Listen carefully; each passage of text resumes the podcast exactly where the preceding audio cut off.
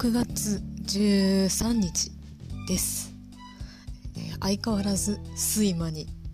えー、支配されている日々です、えー、先日、え10年前に、え録音した曲と同じ曲をねあの歌って録音をしてみたんですね。で10年も経ってるからちょっとは上手くなっとるやろうと甘い考えを持って、えー、両者を聞き比べてみたらですねもう圧倒的に10年前の方が、えー何上手で上手っていうかまあとにかく、えー、10年経った今の、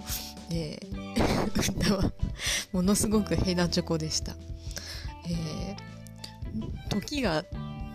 の経過というのはよくえー、時が解決するとか時間薬とか言いますけどね やっぱり衰えるっていうか、えー、必ずしも、えー、正の方向に物事が進むとは限らないということですね。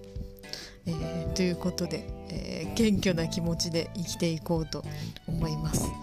まああれやね、えー、人生は